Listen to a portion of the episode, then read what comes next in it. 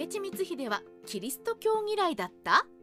南蛮文化が流行していた織田家の関係も？戦国時代は多くの宣教師が来日したことがきっかけとなり日本にキリスト教が普及した時代で多くの戦国武将や大名がキリスト教へ入信。関ヶ原の戦いの主要人物の一人小西行長や黒田官兵衛もキリスト教に入信していました。このように多くの戦国武将がキリスト教に入信しますが明智光秀はキリスト教が嫌いでした。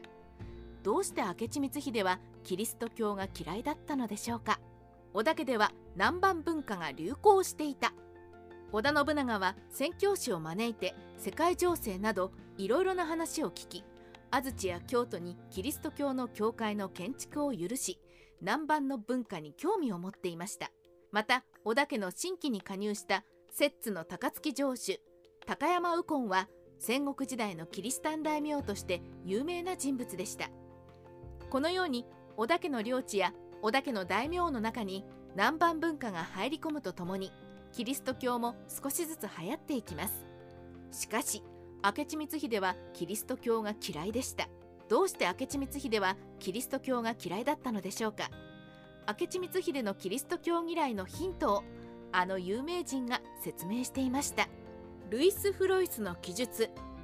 日本を訪れたカトリック宣教師の一人ルイス・フロイス。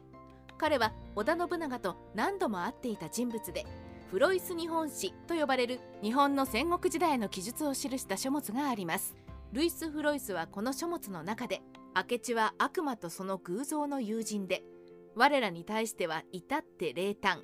それだけじゃなく悪意さえ抱いている。デウスのことについて何の愛情も有していないことが分かったから今後どのようになるか全くわからないと記載しています。ルイス・フロイスが示している悪魔とその偶像というのは日本の仏教悪魔と大仏偶像を指しています。この記述から明智光秀がキリスト教や南蛮文化に対してあまりいい感情を持っていなかったもしくはキリスト教が嫌いだったことが伺えると思います。他にも明智光秀がキリスト教や南蛮文化が嫌いな理由を探ってみたいと思います。明智軍団はキリスト教が嫌い。明智光秀は軍事政治に優れた才能を持った人物です。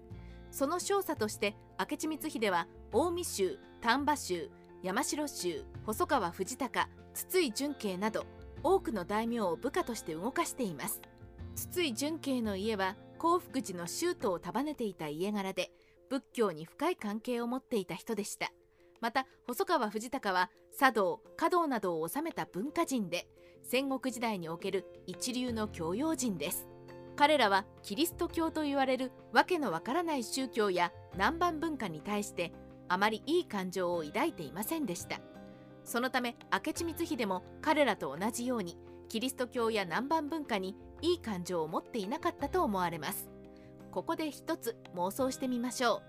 う。もし明智光秀がキリスト教に入信したらどうなったのでしょうか。明智光秀の軍団が崩壊。もし明智光秀がキリスト教に入信したらどうなったのでしょうか。明智光秀がキリスト教に入信したら光秀率いる軍団は崩壊することになり織田信長から織田家を追放されていたかもしれません。光秀がキリスト教に入信しただけでどうしてそのような事態になるのでしょうか。